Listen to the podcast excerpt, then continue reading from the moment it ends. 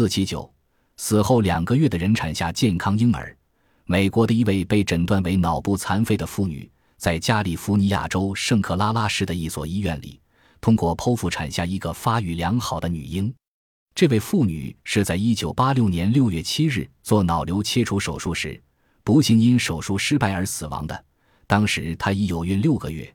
医院为了挽救婴儿的生命，使用了一整套维持生命的系统，保持母体其他器官继续存活了两个月，终于使婴儿顺利出生。这个婴儿虽然只在母体内待了八个月，但他一切正常，他的发育显得比同月份的婴儿更成熟。